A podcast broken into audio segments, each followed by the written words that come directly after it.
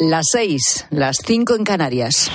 Con Pilar Cisneros y Fernando de Aro, la última hora en la tarde. Cope, estar informado.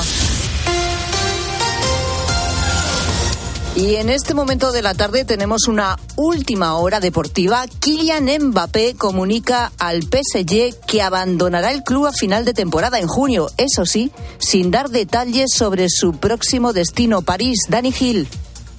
Sí, Mbappé le ha comunicado al Kelaifi que no va a seguir en el Paris Saint-Germain más allá del 30 de junio. El club ha confirmado la noticia a la cadena COPE hace pocos minutos, pero en ningún caso se especifica dónde va a jugar el futbolista francés a partir de la temporada que viene. El PSG explica que está inmerso en un proceso de transformación deportiva, pasando de los futbolistas estrella a los jugadores jóvenes y que mantener a Mbappé representaba un coste de 200 millones de euros brutos por temporada. Gracias, Dani, por esa última hora. Mbappé comunica al club, al PSG, que abandona este club al final de la temporada, en junio. Y desde hace media hora las organizaciones agrarias UPA, COAG y ASAJA están reunidas con Luis Planas, el ministro de Agricultura, en el Ministerio. Un encuentro previsto para esta mañana a las 11, pero que ha sido pospuesto en el último momento. Y la propuesta del Gobierno de alargar en tres años y medio la fecha límite para mejorar los contratos de profesores universitarios puede perjudicar a miles de docentes. Es la crítica que acaba de hacer el sindicato CESIF al Ministerio de Universidades tras la la segunda reunión de trabajo para implementar la ley orgánica del sistema universitario. Sandra Senjo. Lo que plantea el Gobierno es incluir una disposición en la ley del sistema universitario para que esta estabilización de las plazas de los profesores asociados pueda llevarse a cabo hasta junio de 2028, en lugar de la fecha que estaba fijada en un principio que era diciembre de este año. También se aplazarán los procesos para que los profesores asociados con título de doctor puedan pasar a ser profesores ayudantes de doctor. Se mantendrán, por lo tanto, las altas tasas de temporalidad que hay en el personal docente, por lo que tampoco se podrá cumplir, aseguran desde el sindicato, con el compromiso adquirido con Europa de reducir del 40 al 8% el número de contratos temporales para finales de año. Y dos años después del naufragio del pesquero español Vila de Pitancho, aún no hay fecha para el juicio en la Audiencia Nacional. 21 personas murieron en aguas de Terranova, 12 cadáveres, como estamos contando, no se han podido recuperar.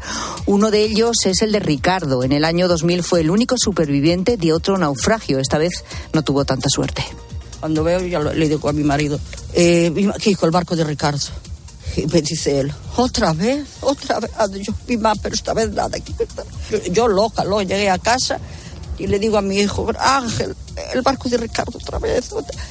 ¿Qué va, mamá? No, no, no, no puede ser otra vez, no es Eugenia, es su madre. Es uno de los testimonios con los que hemos podido hablar en COPE dos años después de la tragedia. Además, hemos tenido acceso al informe policial sobre la investigación. En menos de una hora, en la linterna de COPE, vamos a escuchar todas esas voces de familiares de las víctimas y veremos en qué punto se encuentra la investigación con la ayuda de Israel Remuñán. Y seguimos con el resto de noticias deportivas del día. Luis Munilla. Por ejemplo, que ya está en marcha Pilar la Copa del Rey de Baloncesto. Acaba de comenzar el primer partido de cuartos de final en el Martín Carpena de Málaga entre Real Madrid y UCAM Murcia, que estamos contando en tiempo de juego para Cope Más. Luego a las 9, el segundo partido de cuartos entre Gran Canaria y Valencia. Y vamos a contar también el estreno del Betis en la Conference League, desde las 9 en el Villamarín, ante el Dinamo de Zagreb, Isaac Escalera. A menos de tres horas para el Betis Dinamo de Zagreb, hay una lluvia intensa en Sevilla que no se espera a la hora del partido. Eh, Pellegrini cuenta hasta con 11 bajas, entre las que están Isco, Guido, Ayoce o Bacambú, que llegó anoche a Sevilla, que está inscrito pero que no han entrenado todavía con el conjunto verde y blanco. Día importante, no va a haber mucha gente porque todos los socios tienen que pagar, así que va a haber una media entrada en principio en el Benito Villamarín. Pues lo dicho, baloncesto y fútbol desde ya en tiempo de juego para Cope Más.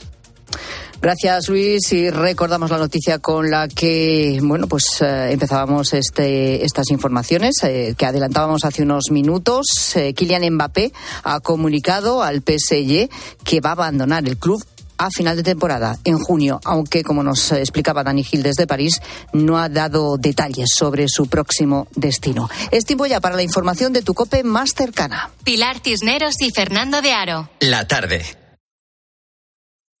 Nara Seguros de Salud y Vida te ofrece la información de Madrid. ¿Qué tal? Muy buenas tardes. 13 grados en Cibeles. No llueve ahora, aunque puede volver a descargar a lo largo de la noche. En cuanto al tráfico, accidente en la M40, en los túneles del Pardo sentido A6.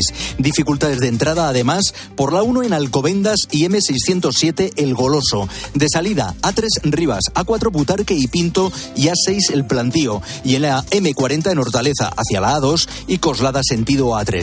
La comunidad de Madrid va a convocar oposiciones para incorporar a más de 1.300 docentes a la educación pública en el curso 24-25, a los que se sumarán las plazas de la oferta pública de empleo que se publicarán este trimestre. Los exámenes tendrán lugar el 20 de abril para el cuerpo de inspectores, el 15 de junio para la ESO y FP y el 22 de junio en primaria. Escuchas la tarde con todo lo que te interesa con Pilar Cisneros.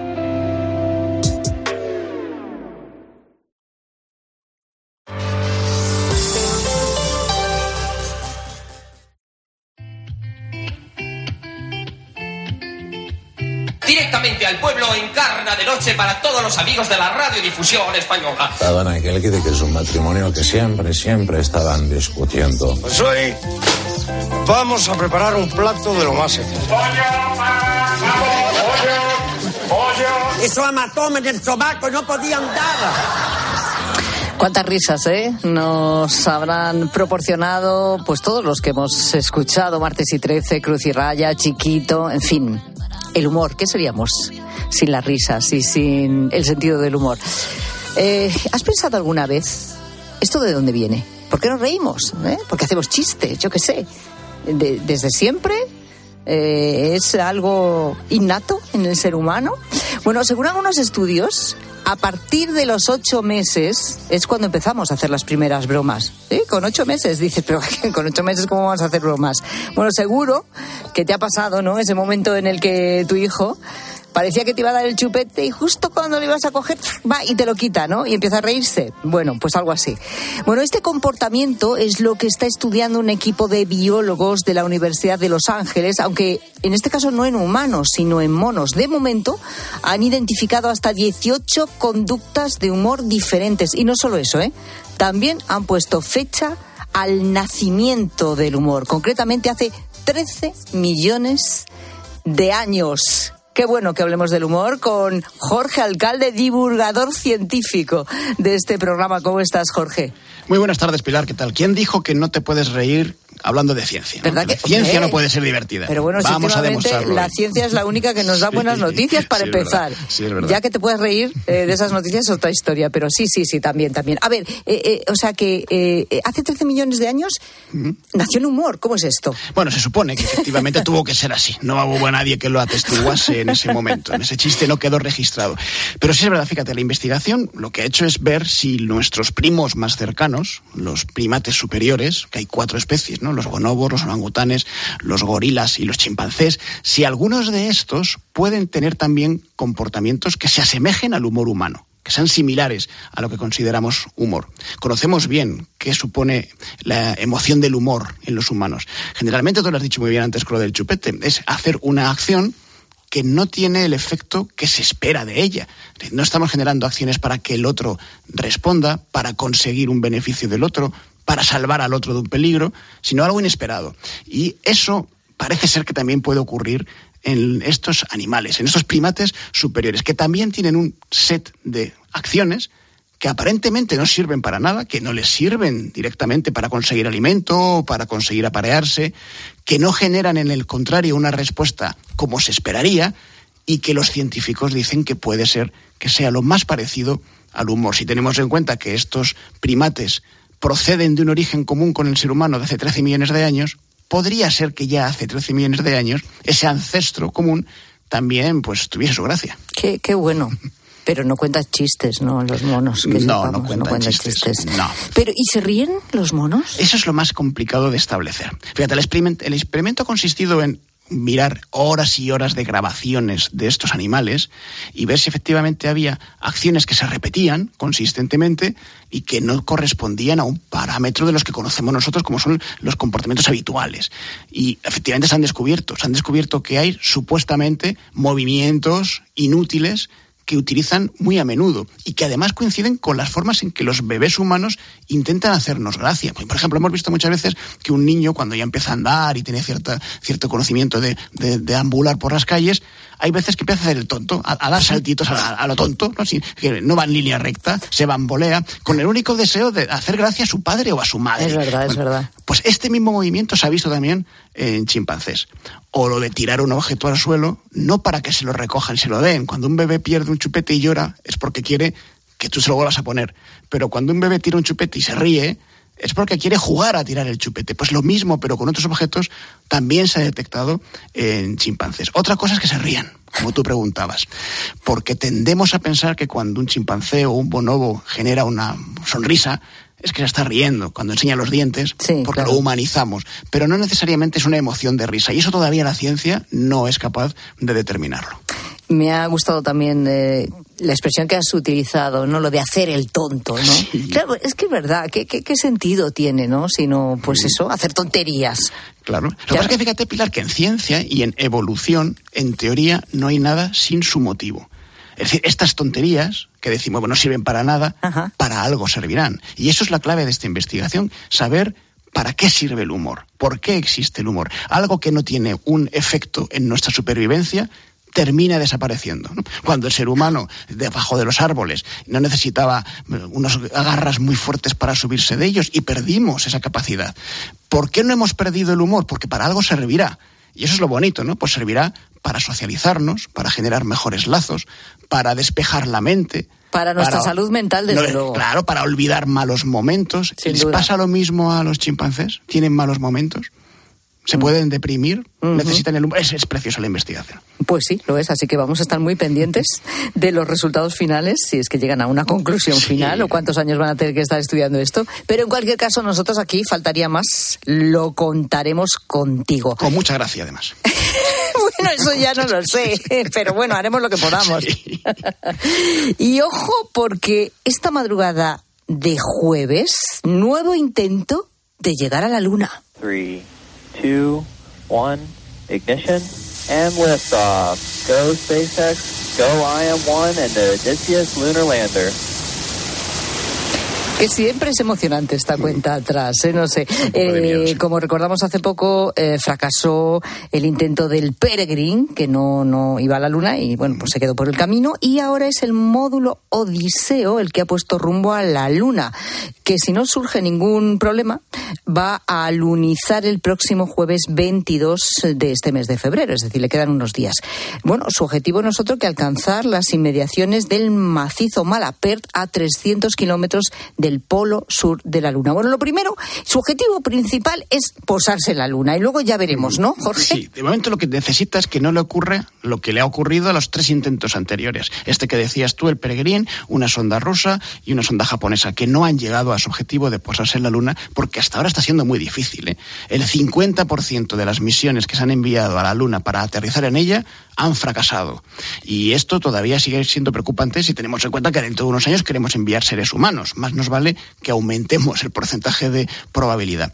De momento esta misión lo que ha conseguido es salir correctamente, va orientada bien hacia su objetivo, no como la Peregrine, que a los pocos minutos de salir ya se sabía que no iba a funcionar. Y el próximo jueves 22 de febrero, pues tendrá que entrar en órbita con la Luna y unas horas después posarse suavemente en la superficie del polo sur marciano. Y esperemos que que eso ocurra porque sería la primera vez desde el año 1972 que Estados Unidos pone algo en la Luna. Después de la misión Apolo 17 fue la última vez que Estados Unidos colocó una nave, en ese caso tripulada, en la Luna y desde entonces no ha vuelto a llevar nada que se pose en la Luna. Sí que orbite alrededor del satélite, pero no que aterrice o alunice. Y eso es lo que pretende hacer el Odiseo la semana que viene. Pero esta es una expedición privada, por decirlo así, o qué tipo de, lanzamiento es este? Es semi-privada. Es de la NASA, de la Agencia Estadounidense del Espacio, con financiación pública, pero a su vez participa una empresa privada dos empresas privadas. Illusion eh, Planet, que es una empresa que confecciona misiones al espacio y que genera los contenidos de los cohetitos, y el propio cohete, que es el SpaceX, el de Elon Musk. Ah. El cohete ha funcionado y lleva a bordo una cápsula aterrizadora con instrumental científico cuyo objetivo es primero saber qué se puede hacer. Ya sería bastante. Bueno, podemos llevar instrumental científico a la Luna y después ver qué ocurre cuando este instrumental científico entra en contacto con la superficie lunar. ¿Qué es lo que ocurre entre la atmósfera lunar y la superficie? para saber si en el futuro, cuando enviemos allí otros aparatos, pues cómo tienen que ser, cómo tienen que estar aislados, cómo puede bajar un ser humano en esa, en esa zona y, por lo tanto, también qué experimentaciones se pueden hacer ahí arriba. O sea, que el objetivo número, bueno, objetivo número uno, alinizar, porque como tú bien dices, el 50% fracasa, es que es, no sé, se está poniendo muy dura la luna, o sea, no, no, no está dispuesta ¿eh? a que aterricen en su superficie. Eh, eso para empezar. Después, eh, aterrizar donde quieren aterrizar y alunizar, bueno, como sería correctamente. Después, llevar material científico hasta allí y ver cómo se comporta. Y luego, algún tipo de investigación allí in situ, es decir, buscar algo. que... Han elegido ese sitio no para buscar algo directamente, porque todavía el instrumental que se lleva no va a permitir buscarlo, pero sí para empezar a poner los primeros pasos para buscar agua. El polo sur de la Luna tiene unos cráteres en los que prácticamente nunca da el sol. De hecho, en algunos no prácticamente, nunca da el sol. Y por lo tanto se supone que el hielo que se pudo acumular hace miles de millones de años en esos cráteres todavía existe ahí, sigue helado y es una buena fuente de agua. ¿Para qué el agua? Pues evidentemente si queremos llevar seres humanos hace falta agua, no para bebérsela directamente, que también podría ser en el futuro, pero sí porque todos sabemos que hemos estado en el cole y sabemos que el agua es H2O, hidrógeno y oxígeno, se puede extraer mucho hidrógeno de esas fuentes de agua y el hidrógeno es una fuente de energía para poder pues em, alimentar una nave espacial o un pequeño habitáculo donde vivan los seres humanos. Bueno, pues nada, Mira, es que vamos a estar pendientes. Es que la ciencia es lo que tiene, que lo contamos, pero luego hay muchas cosas de las que, claro, eh, claro, a veces hay que estar muy pendiente. En este caso, además son unos días, tampoco es tanto. Tampoco ya, hace falta que estén mirando a la luna todo el rato. Ya te lo contamos. Ya contamos aquí qué pasa con el Odiseo. Ojo a esto que vamos a contar ahora. A lo mejor es incluso uno de tus platos favoritos. Hola receteros y receteras. Y hoy vamos a preparar un arroz con pollo. Hoy vamos a hacer arroz con pollo. El arroz con pollo es un clásico. Un arroz con pollo. Arrocito con pollo. Y de lo más socorrido, todo hay que decirlo, un arroz con pollo. Pues muy bien, pues después ya está. Eh, eh, el arroz por un lado, el pollo lo haces por otro, lo mezclas. Hay muchas maneras de hacer arroz con pollo. Bueno, pero resulta que ahora científicos coreanos han fusionado todo en uno. Es decir, han creado un arroz que ya lleva incorporada la carne. Mira, explícame esto porque ya, ¿qué quieres que te diga? es que yo pues ya tengo unos años, ¿eh? Soy de una generación que estas cosas, estas novedades me superan un poco, ¿eh? No es arroz con pollo, es Pero no está, arroz La carne no está dentro de los, de los granos de arroz tampoco, ¿no? Bueno, lo que están son las proteínas de la carne. Lo que han hecho es hacer carne artificial, que ya se habían hecho algunos experimentos al respecto hace unos años, y en lugar de utilizar una matriz artificial para que esa carne cuaje, para entendernos, han utilizado granos de arroz. Es decir, esos granos de arroz van a crecer con células de proteínas y grasas propias de un filete de ternera, en este caso, o de un trocito de pechuga de pollo, en función del animal que se elige en el origen. Ese arroz tendrá la capacidad alimenticia de haber llevado proteínas de carne dentro, el sabor parecido a un sabor intermedio entre el arroz y la carne y crecerá, sin embargo, en el pequeño y diminuto espacio de un grano de arroz. ¿Cómo lo han hecho? Bueno, pues para crear carne artificial hace falta primero una fuente de células, que pueden ser de una vaca o de un cordero o de un pollo. Esas células de la musculatura se pueden trasladar a un laboratorio y en ese laboratorio se mm, producen sustancias químicas y mm, e impulsos eléctricos que hacen que crezcan a gran velocidad. Se reproducen muy rápido. Y se reproducen en una especie de andamiaje, de una matriz artificial donde van agarrándose y creciéndose. Si ese andamiaje le damos en la forma de un filete, tendremos a lo largo del tiempo un filete de ternera artificial. Pero ¿y si le damos la forma de un grano de arroz? Es decir, ¿y si el andamiaje, en vez de ser una gelatina con forma de filete, es un, grano de arroz. Es lo que han hecho los científicos coreanos y han descubierto que funciona. Es decir, que las células de las proteínas y de la grasa del animal, del pollo o de la vaca, pueden reproducirse dentro de la textura del arroz.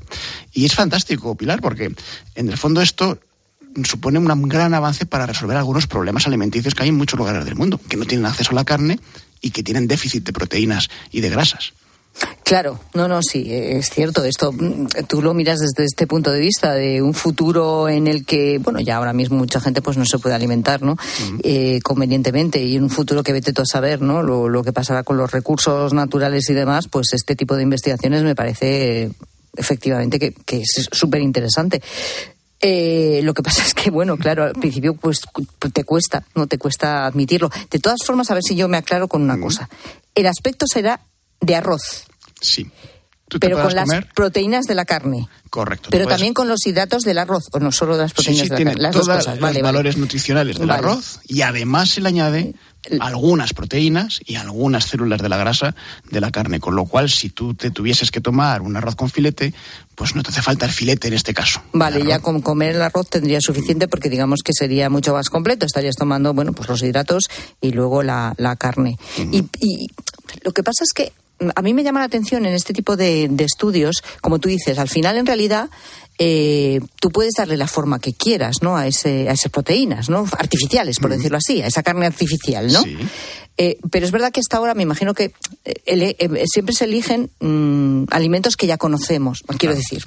No sé cómo explicártelo. Porque a lo mejor llega un momento en que además a estos granos de arroz o, o, a un- o yo que sé, a una forma cúbica, imagínate que nos ponen aquí un cubo, y en ese cubo, creado artificialmente, ya tengamos los hidratos, las proteínas y hasta, no sé, las verduras o otro Podría tipo de ser. alimentos necesarios, ¿no? Para la alimentación adecuada de ese día. Podría ser. Aquí hay una cosa muy importante, es que esto no va a sustituir a la alimentación habitual, porque todavía no se ha descubierto la forma de transmitir todas las propiedades beneficiosas de una lechuga o de un filete a un cultivo artificial. No se ha descubierto.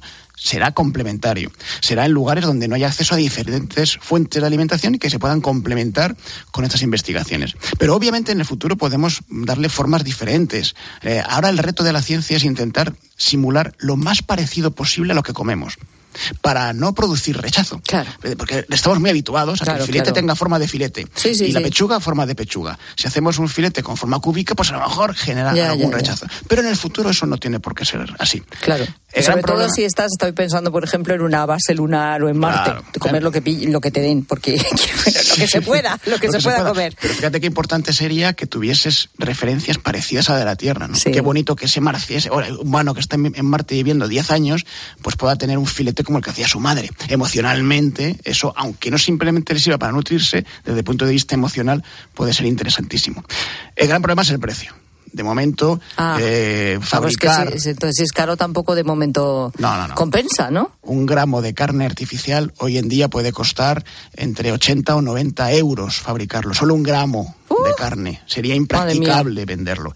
Pero ya hay tecnologías que empiezan a abaratar estos costes y en el futuro se podrá hacer como un complemento más a la, a la alimentación habitual. Sí. Eh, ¿Y tú crees que esto es imparable? No lo digo porque fíjate que eh, justo mientras estábamos hablando de este arroz, eh, como tenemos las, las teles también un poco puestas eh, sin sonido, ¿no? Para, para ir viendo también lo que pasa, eh, salía un, un reportaje en una de ellas sobre que ha salido de muchas partes, una empresa navarra que fabrica chuletones de carne artificial. No sé si lo has visto. O sea que realmente cada dos por tres salen noticias de este tipo, con lo cual me imagino que es algo que a largo plazo lo veremos, ¿no? Es imparable porque además es beneficioso. Para no, nunca para sustituir la industria de la carne convencional, porque evidentemente sigue siendo el mejor alimento cárnico que ha inventado la humanidad. No se ha descubierto uno mejor. Pero sí es verdad que hay problemas ambientales, hay zonas del planeta donde eh, la ganadería pues tiene un impacto ambiental muy grande, donde no se pueden permitir el consumo de agua o de electricidad necesario para desarrollar una ganadería intensa y que dé de comer a todo el mundo. Problemas coyunturales, pues imagínate una pandemia que afectase al, ganado de una población en concreto del mundo y que de repente, pues por desgracia, mm, pues se muriesen todas las vacas y, no, y no pudiesen procrear. En esos momentos la tecnología va a venir a salvar a la humanidad, va a conseguir que existan otras fórmulas de alimentarnos que no son las convencionales, mucho menos con menor impacto ambiental, con mayor cantidad de producción. Imagínate qué bueno sería poder tener un arroz que diese tres o cuatro o cinco cosechas al año en lugar de una o dos. Y, lo bueno que sería sobre todo para las poblaciones más necesidad, necesitadas de alimentos, ¿no? O alimentos modificados genéticamente que requieran menos pesticidas y que por lo tanto impacten menos con el medio ambiente. O que resistan más la sequía. Aquí en España eso sería fundamental. Inventar un tomate que pueda producirse con la mitad de agua, por ejemplo, o un arroz con la mitad de agua, o unas fresas ¿no? tan afectadas por la sequía en el sur de España que requieran menos riego. Todo esto va a ser posible en el futuro. Ya muchas de las cosas son posibles gracias a la ciencia y a los laboratorios. La ciencia, siempre tan importante, y lo bien que lo explica además Jorge Alcalde. Gracias, Jorge. Ha sido un placer, pasad Oh, buena espera, tarde. espera, No, me quedo, me quedo, me quedo. No me voy, no me voy. Muy, muy poco tiempo, que tengo que hacerte una pregunta. Y Rosa Dime, Rosado también. ¿Tú te acuerdas cuando empezaste a conducir? Sí, claro. ¿Y alguien te enseñó, eh, te dio las primeras lecciones incluso antes? Ese Sí, sí, sí. Mi, mi- mi padre, mi ¿Ves? padre tuvo la osadía de llevarme en su ¿Ves? coche y Al típico descampado o al polígono de turno, Ay, ¿no? Eso es, una calle sin gente, una ¿Ves? cuesta Es abajo que los primero. padres antes luego- eran mucho de Cuesta hacer esto. Sí, sí, sí. Eran, ¿Eh? eran valientes, ¿eh? ¿Eh? porque eh, algunos de nosotros éramos alumnos un poco peligrosos. Sí, no, pero no pasó nada, ¿no? Jorge? No, no pasó nada, no, no. Bueno, pues gracias por En aquella contarnos. época no había cinturón de seguridad, imagínate. Es verdad, así que es que no sé cómo estamos en este mundo, Sí, te lo digo yo. ¿eh? Madre mía. Jorge, gracias. Muy ¿eh? buena tarde, hasta Gracias, otra. buenas tardes. Mira, ¿eh? a Jorge también su padre le dio Sí, las primeras sí. clases y no pasó nada, pero bueno, podía haber pasado. Bueno, y si no están los padres, pa- también están los abuelos, porque tú le puedes decir a tu hija, bueno, céntrate en la selectividad, luego ya veremos, pero ahí está el abuelo. Ay, el abuelo. Yo mis primeras clases de carné de conducir las di muy precoces, muy precoces. Cumplí a los 18 en mi año de hacer la selectividad y me dijeron que hasta que no terminara la selectividad no me podía apuntar a la autoescuela, pero mi abuelo Celestino me sacaba todos los fines de semana a hacer una rutita y cuando fui a sacarme el carné de conducir, pues tardé exactamente una semana. ¡Qué Así guía! que mi recuerdo cariñoso siempre para mi abuelo y encantada con mi coche que, que me encanta conducir. Fíjate, un Yo lo que no sé es si sus padres sabían que su abuelo la sacaba a hacer rutitas. Y si no se acaban de enterar. Un viernes eh, se examinó del teórico y al viernes siguiente del práctico. Joder. En una semana se lo quitó de encima, gracias al Qué abuelo. suerte. Bueno, este es Mateo de Mallorca, que también fue muy precoz. aprendí a conducir eh, a los siete años encima de las piernas de mi padrino y conduciendo un 600. Claro, no llegaba ni al cambio de marchas ni a los pedales de, al acelerador ni a ningún sitio de estos. Pero no pegaba, íbamos por caminos estrechos y no pegaba por las paredes. Luego hice y con 13 años ya conducía solo. Con 13 años.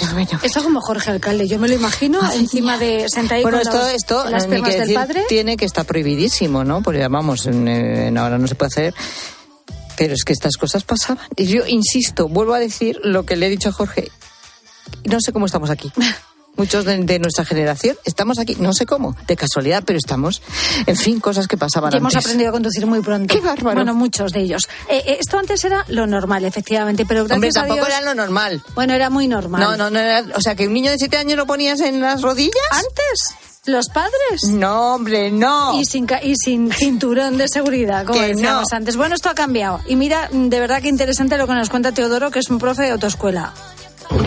Buenas tardes a la gente, gente. Soy Teodoro desde Guadalajara, profesor de autoescuela desde hace 45 años. Y sí que es verdad que ahora viene muchísima menos gente sin haber tocado un coche nunca, cosa que antes era muy difícil que hubieran venido sin, sin coger un coche. Siempre habían cogido un coche, pero hoy en día eso ya no es así. Empezamos con ellos desde cero, que es lo que hay que hacer, cogerlos desde cero. Hombre, claro, esto es lo que estamos diciendo aquí, ¿eh? Otra cosa es que estemos constatando que estas cosas pasaban. Pasaban, pero y ya no otra cosa pasan, que no, Pilar. que no pasan, porque no tienen que pasar y porque además es verdad que yo creo que la gente se saca el carnet de conducir también más tarde, ¿eh? Y sin tocar un coche. Y aparte de eso, me decía Teodoro que hay mucha más vigilancia ahora que antes. Hombre, ya, La. Guardia Civil, la Policía Que Local, es que no se puede, La y gente que no, no se puede, arriesga, no se puede. no arriesga a enseñar a sus hijos por si acaso pasa algo. Y, y, desde luego empezar a enseñar de cero sin vicios adquiridos, pues es lo suyo. Y tiene que ser un gusto para el profe de autoescuela, desde luego. Y bueno, es una- un poquito de motivación extra para sacarse el carnet, pues también ayuda. Buenas tardes, gente, gente. Pues a mí mi padre, en un polígono industrial cercano a casa, es donde me enseñó a dar mis primeros volantazos. Pero lo que realmente me ayudó a sacarme el carnet de conducir fue la promesa que me hicieron mis padres con 16 años. Yo estaba empeñado en que quería un ciclomotor como todos mis amigos, pero ellos me decían que les daba mucho miedo y que no querían comprarme ciclomotor. Me prometieron pagarme la autoescuela y comprarme un coche en cuanto cumpliese los 18 ¡Hala! años. Y así lo hicieron, lo cumplieron. Luego era yo el único de los amigos que tenía coche y carnet de conducir. Los demás seguían con su ciclomotor. Hombre, claro. Qué suerte, ¿eh? privilegio. Oh, qué suerte. Qué suerte. Eso que ya te- una vengo cosa- que te compre el Pero, coche. hombre, por favor. Qué suerte. Bueno, no había muchos casos tampoco como el tuyo, ¿eh? No, tuve te que creas. currar yo hasta comprarme el Eh, coche. Ahí, ahí. Bueno, yo es que el primero que tuve me costó nada. Así, así era. De, de, de, de- Lo de- heredaste, ¿no? De, de varias No, generaciones. Lo Ah. compré de quinta mano sexta. Ah, bueno, pues Me eso. dejaba tirada cada dos minutos. Bueno, O sea, con que, and- vamos, andaba de casualidad. era lo normal en la época. Andaba de casualidad. ahora los niños quieren coches nuevos, pero antes no.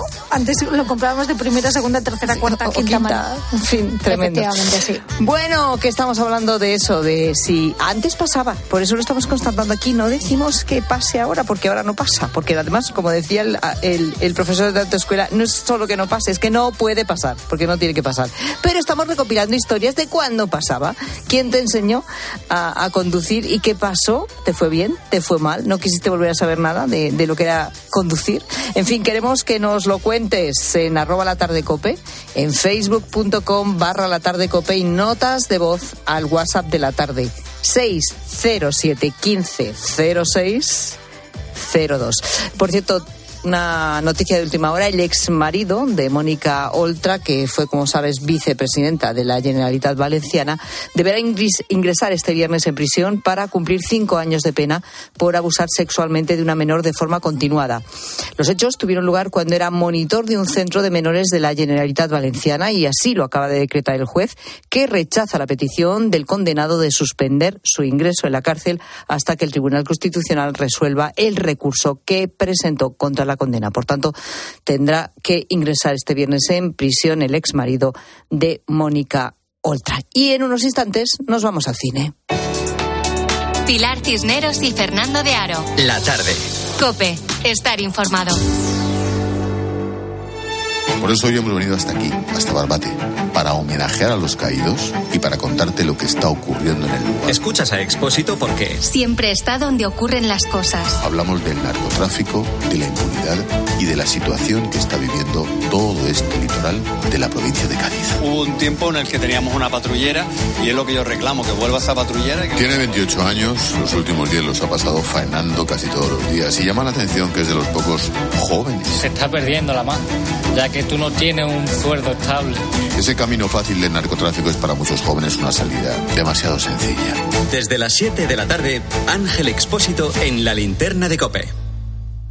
Cuando Elena abrió su paquete de Amazon, sintió mariposas en el estómago. Tecnología de cocción rápida y modo grill. Y con esa air fryer, Elena consiguió cumplir sus sueños culinarios por un precio de rechupete. Cinco estrellas de Elena.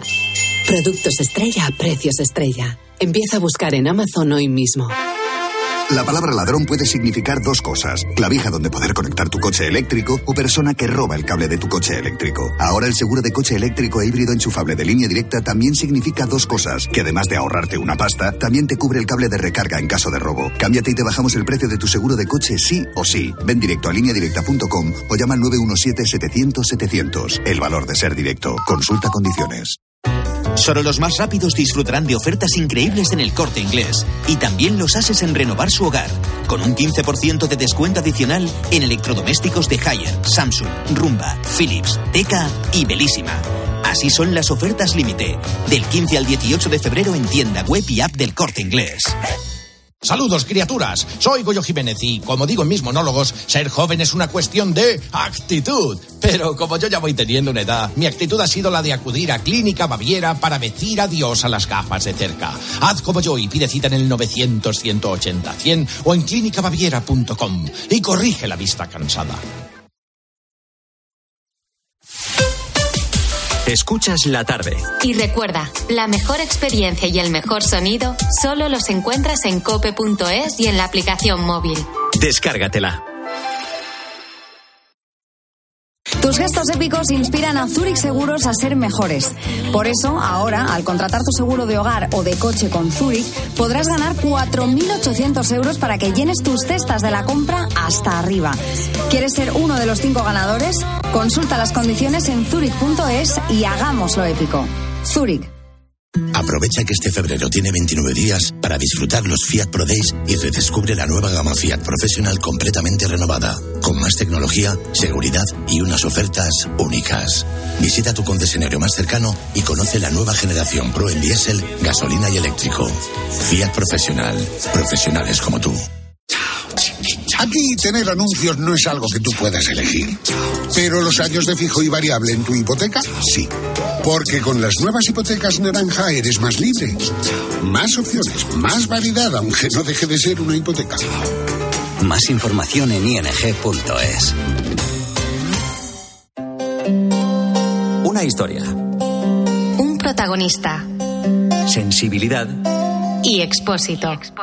La historia de Lidia Martínez y Estrella Rivera es de las que nos encanta compartir. Estrella sufre parálisis cerebral. Juntas, Estrella y Lidia han conseguido superar retos importantes. Por ejemplo, estudiar. Estrella está estudiando un grado superior de administración. Escucha a Ángel Expósito en la linterna de Cope. De lunes a viernes desde las 7 de la tarde.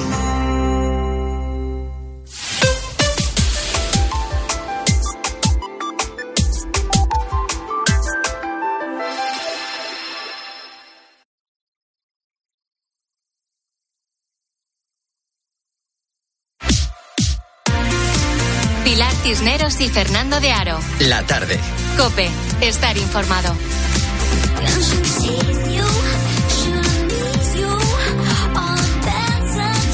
Que nos vamos al cine. Que está aquí ya nuestro crítico de cine. Juan Orellana, ¿cómo estás? Buenas tardes. Muy buenas tardes, Pilar. Y que tenemos ya preparados los estrenos de cara al fin de semana. Y mira, esta semana llega a los cines el biopic sobre la esposa del rey del rock, de Elvis Presley. La película es Priscila. ¿Qué intenciones tiene, señor Presley? Las mujeres se le echan encima. Le he cogido mucho cariño a su hija. No es como te imaginas. Tienes todo lo que una mujer necesita. Quiero una vida propia. Bueno, es una película dirigida por Sofía Coppola sobre la relación entre Elvis Presley y Priscila, ¿no? Sí, eh, a ver, el primer ingrediente que lo has dicho tú, Sofía Coppola, eh, es una mujer, bueno, ha hecho películas muy variadas, algunas exitosas, otras más anodinas, pero siempre le ha gustado mucho indagar eh, en cuestiones de la feminidad, eh, de mujeres reales como María Antonieta o, o mujeres eh, ficticias. Y en este caso, pues nos acerca a una eh, chavala de 14 años que Es que era- tenía. era una niña. eh, cuando ella está viviendo en Alemania porque su padre es militar, su padrastro es militar, está destinado allí. Y resulta que Elvis Presley está haciendo lo que podríamos decir la mili allí también. Y una- un amigo, un oficial, le dice a la niña, oye, ¿a ti te gusta Elvis Presley? Sí.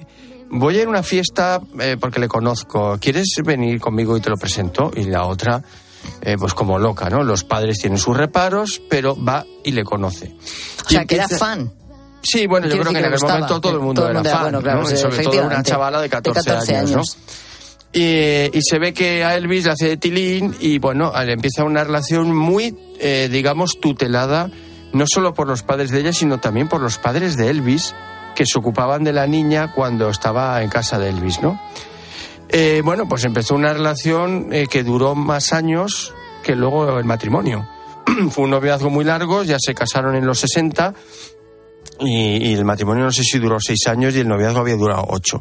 Bueno, entonces la película nos cuenta sobre todo el noviazgo, porque luego ya en la parte final se casan, tienen la hija que tuvieron, eh, pero eso ya es un poquito precipitado. Eh, la sensación que, bueno, hay que decir, perdón, ¿quién lo interpreta? Ella lo interpreta una chica que es muy divertido porque es Cali Penny tiene en la realidad más años que el actor que hace de Elvis Presley, que es Jacob Elordi, pero oye, es que tiene muy aniñada a la vez y dices, esta chica tiene 14 años, bueno, tiene 27 en la realidad, ¿no?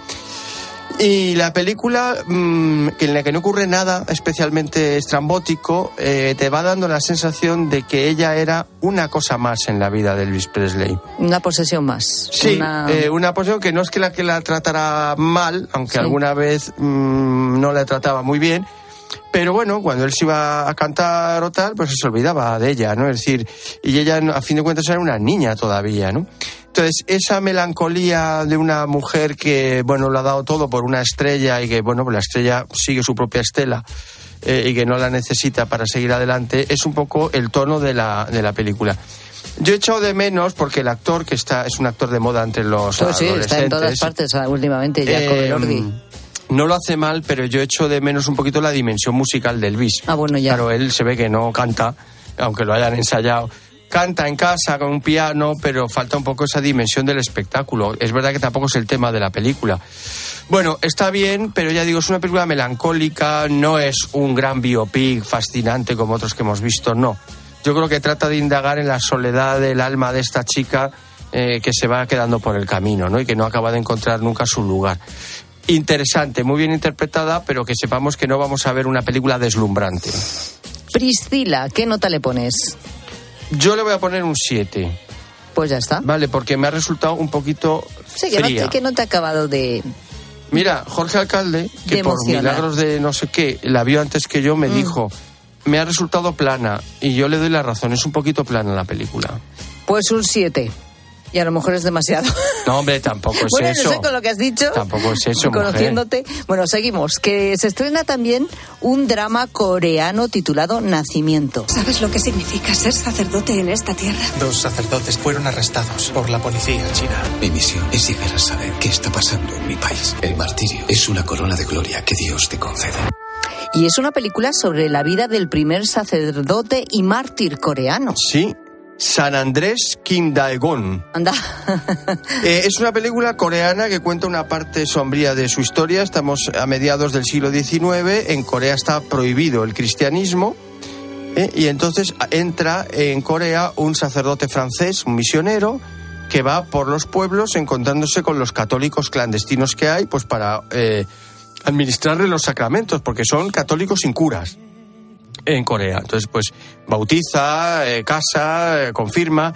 Y en un pueblo en el que llega, pues hay un chico eh, que mm, de familia católica que, bueno, pues va a recibir los sacramentos. Y el, este sacerdote misionero francés dice, oye, ¿tú, a ti no te gustaría ser sacerdote?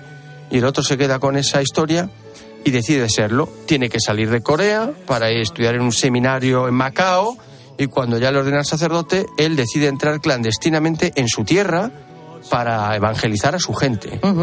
Eh, duró un año. Ahí va. Porque lo pillaron y lo martirizaron. Y fue el primer sacerdote y mártir coreano. Es una historia muy conmovedora, muy bonita. Dos pegas entre comillas, digamos, dos advertencias al espectador, al espectador español.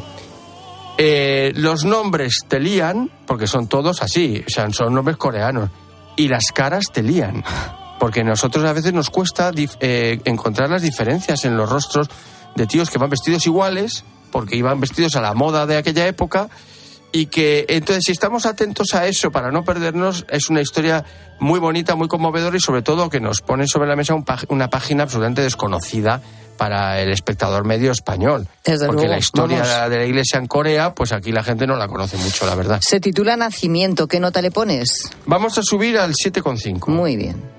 7,5. Seguimos. Hombre, otro biopic. Otro. ¿Qué pasa? Todos son biopics.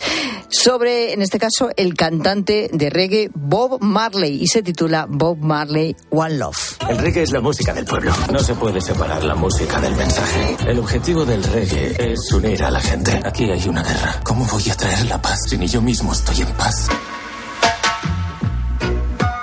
Aquí sí habrá música, ¿no? Sí. Bueno, Hay música. menos mal. eh, es una película para el que no sea experto como yo en Bob Marley, que la disfrutas.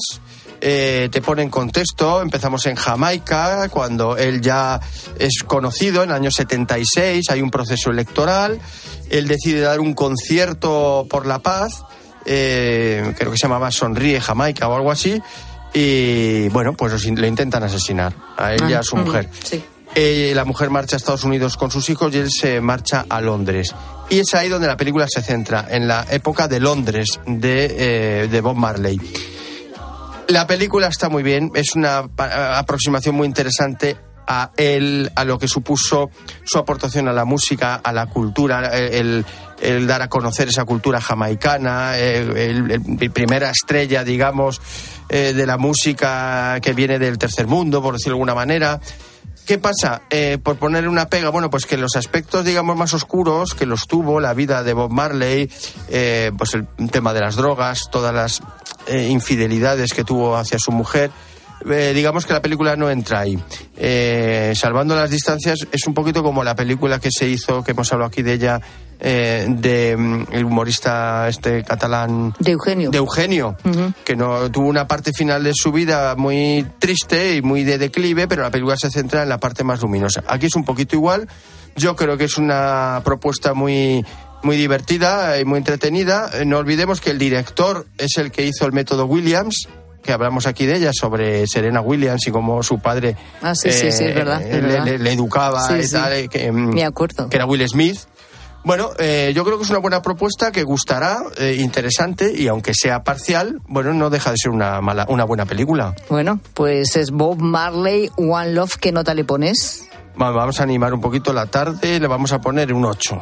¿Sí? Hoy vamos de Estás- abajo arriba. Pero es que No, no me preguntes si estoy seguro, porque ya dudo y le bajo la nota. Es que no, no te noto yo, fíjate, estás poniendo las notas, pero con poco convencimiento, no sé, como con poca contundencia, pero bueno, ya está un 8. No, pero es que yo con un 8 me voy de cabeza a ver las pelis. No sé si a me- ver, con lógicamente te tiene que gustar. dudar, pero te con tiene que 8, gustar la música de Bob. Marley, el reggae, es decir, tiene su público. A mí me gustan las películas de músicos bien hechas. Últimamente hay muchas, porque fíjate, Sí, Freddie sí. Mercury, Elton John, la de y Elvis. casi todas están muy bien. Pues sí, la verdad Bueno, es pues que esta está en ese bastante. grupo, esta Vale, también está bien. Pues venga, queda dicho, Bob Marley, One Love. Seguimos. Oye, ¿qué pasa cuando un objeto desconocido procedente del espacio aterriza en la Tierra? Lo vamos a ver en Bunny Bears, Regreso a la Tierra. ¿Qué es esto? ¡Un gato de seis orejas! ¿Quién será el héroe que protegerá la Tierra? Que tu gran corazón quiere ayudarme. A ver, ¿esto qué es? Yo esperaba ahí la típica película apocalíptica. Que no, que es de dibujos los animados. extraterrestres o yo qué sé. Es que no estás acostumbrada a que yo traiga pelis para niños. Bueno, es verdad. Y hoy he traído una Traes pocas, que es sí, de una sí, saga, sí, eh, Bears, que es un, un oso muy, muy travieso, muy, muy, no sé, aparatoso. Un oso aparatoso, mira, eso queda bien. Y en este caso... Puede ser un título. Sí, para oso- la el- siguiente el oso entrega. aparatoso. Eh, bueno, pues como tú has dicho, viene del cielo como una especie de satélite eh, rectángulo cuadrado y tal, y que eh, dentro lleva una especie de gatito o gatita marciana con muchas orejas y tal. Eh, recuerda a Lilo y Stitch, ¿no? Y bueno, pues entra en la vida de este oso que lo está pasando mal porque sus amigos ya no creen en él, porque es un desastre, porque lo hace todo mal, tiene problemas de autoestima y empieza una historia de amistad donde el oso puede ayudar a que esta gatita vuelva a su casa y la gatita le puede ayudar a que él recupere a sus amigos. Una historia muy simpática, divertida. China, los- la animación Anda. china está viviendo un ¿Ah, sí? momento, sí, y además nos llegan aquí sea, muchas China, cosas. China. Sí, prácticamente eh, todos los meses llega alguna película de animación china eh, y están muy bien hechas. Entonces es divertida, de valores eh, positivos y con unos personajes pues muy entrañables. O sea que es una buena oferta para quien quiera llevar a los niños al cine. Bunny Bears, Regreso a la Tierra. ¿Qué nota le pones? Bueno, pues que le, nota le pongo un 6,5. Pues sí, es que no- hoy no te capto yo el aire porque te notaba emocionado con Sí, esta peli bueno, y de repente pero- me dices un 6,5. Porque es una peli... Bueno, pues le pongo un 7. Ay, de verdad. No, no, no, no. Le no, pongo un no, siete. no, un 7, un 6,5. Es una 6,5. buena recomendación para llevar a los niños al cine. Bueno, y ya está. Esta eso. es la mejor nota que le podemos poner. Estupendo. Bueno, y si aparte de ir al cine este fin de semana queremos ver buen cine en casa, siempre tenemos las propuestas de 13, que son muchas, pero siempre elegimos una. En este caso, Los Implacables. Al fin nos acercamos a la civilización. No cambiaría medio acre de Texas por todo el territorio de Montana.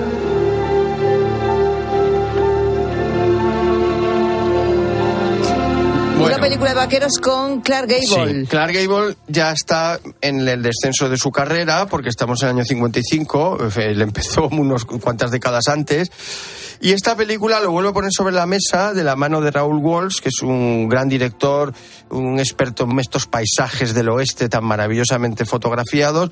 Y la película tiene todos los ingre- ingredientes de la película del oeste. Tiene buscadores de oro, tiene romance, eh, ha sido eh, la guerra civil, eh, tenemos vaqueros, en fin, lo tiene todo. Hay indios, hay bandidos, en una historia pues muy épica, con una banda sonora y un entorno maravilloso y con un Clark Gable ya maduro que vuelve a demostrar que era un gran actor. O sea, que lo tiene todo y la podemos ver encima presentada y comentada por José Luis García y sus amigos mañana en el programa Classics como a partir de las nueve y media de la noche en 13 Televisión. Pues una muy buena propuesta, desde luego. Juan Orellana. Hasta la semana que viene a ti.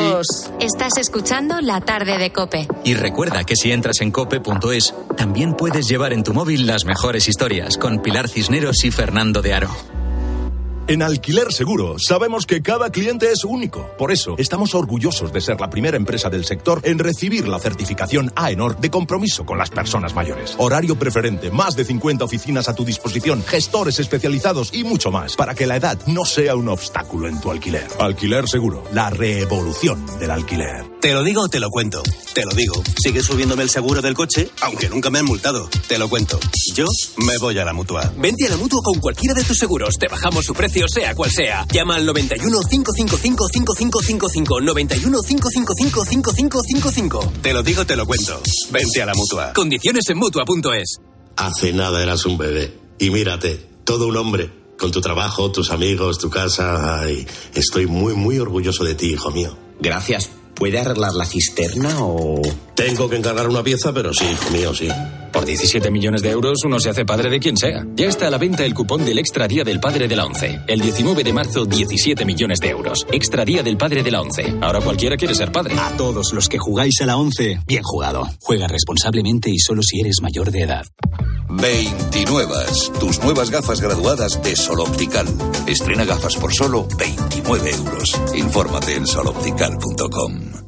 Qué bien te viene la financiación total para clientes con tarjeta El Corte Inglés. Financia tus compras hasta en 12 meses en electrónica, electrodomésticos, deportes, moda, hogar y mucho más. Hasta el miércoles 21 de febrero, financiación total del Corte Inglés en tienda web y app. Por compras superiores a 200 euros, financiación ofrecida por Financiera El Corte Inglés y sujeta a su aprobación. Consulta condiciones y exclusiones en elcorteinglés.es.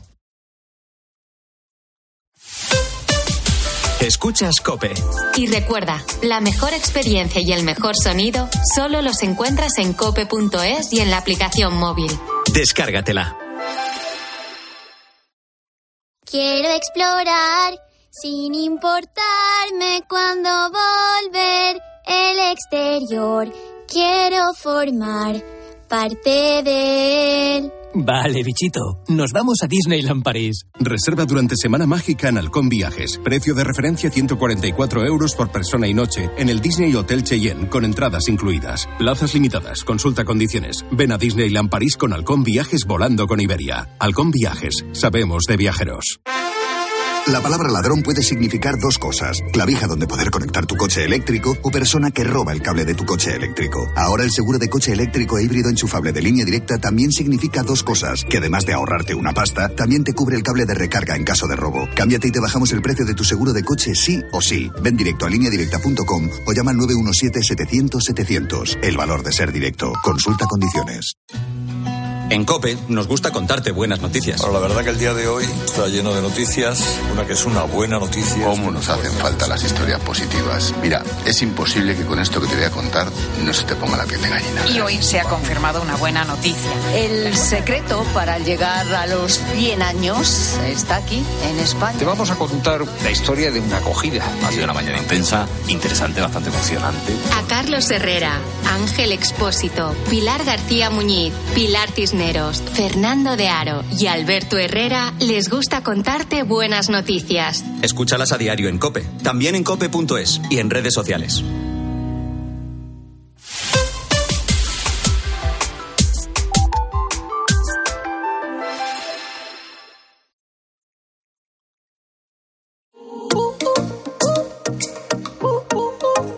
Escuchas la tarde. Con Pilar Cisneros y Fernando de Aro.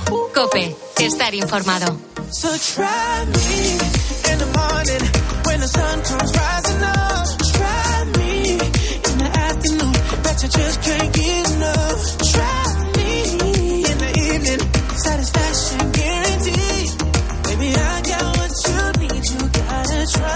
Gente, gente, ¿qué tal la tarde? ¿Me está lloviendo por ahí? ¿Dónde estás? Aquí llueve. En Madrid, sí, sí, sí. De forma intermitente y a lo largo de la tarde, pero la verdad es que no se puede salir sin paraguas. Lo digo por si tienes intención de irte a la calle en los próximos minutos. Mira antes por la ventana, que luego vienen las sorpresas.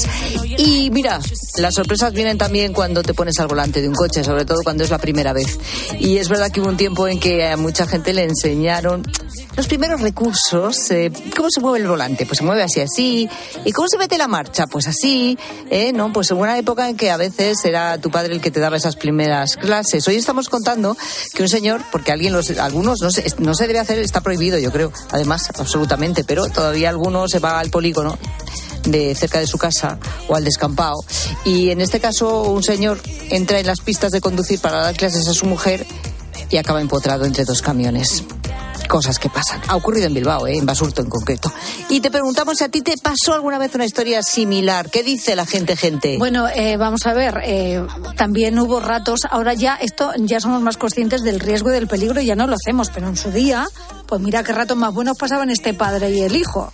Mi padre me daba clases de conducir, pero bueno, la verdad es que eran una gozada. Aparte porque era un gran profesional, porque nos divertíamos mucho. Literalmente hasta nos cambiábamos sobre la marcha del lado del coche en un viejo 1500 eh, y hacíamos lo que nos daba la gana. Nos lo pasábamos como enanos.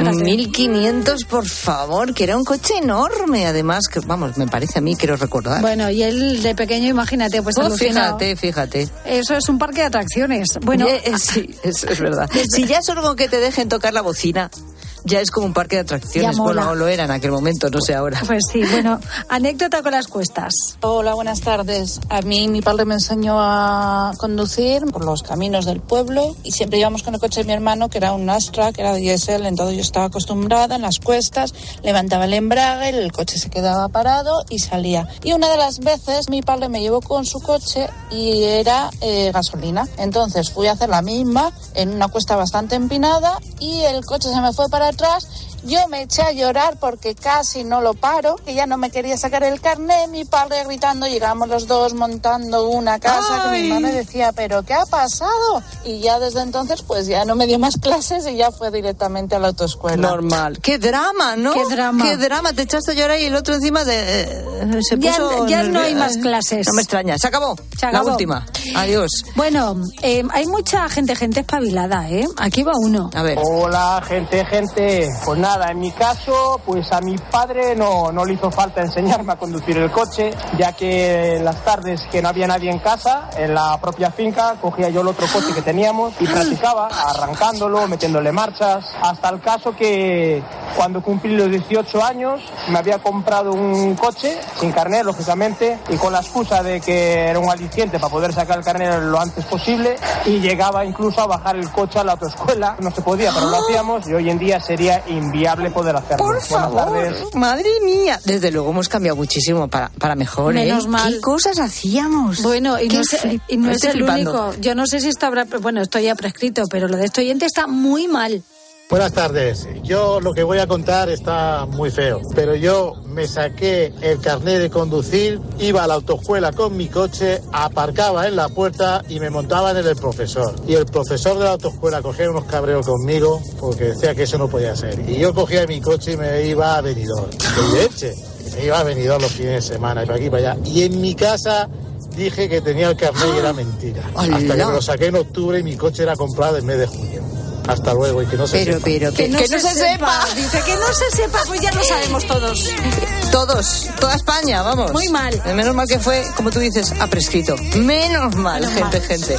Bueno, dos minutos eh, para las siete. Ya cae la tarde, pero la radio sigue, ¿eh?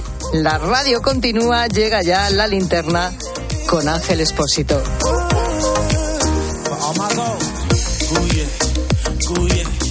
My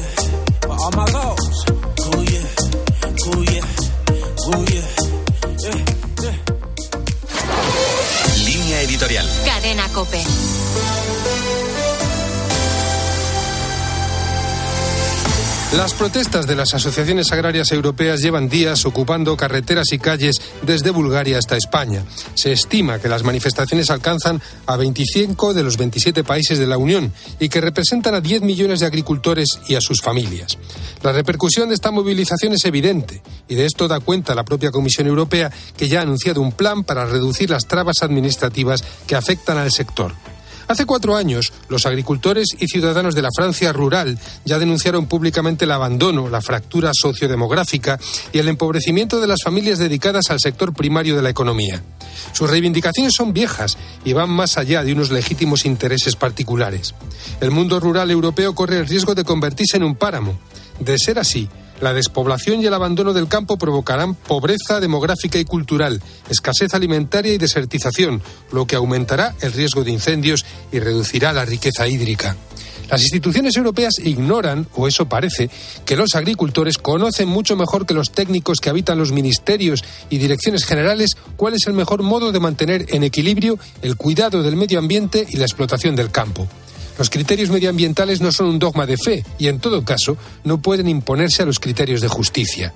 Los agricultores deben poder vivir dignamente de su trabajo. La tierra debe ser debidamente cuidada y explotada. Y el mundo rural europeo debe poder gozar de servicios públicos dignos.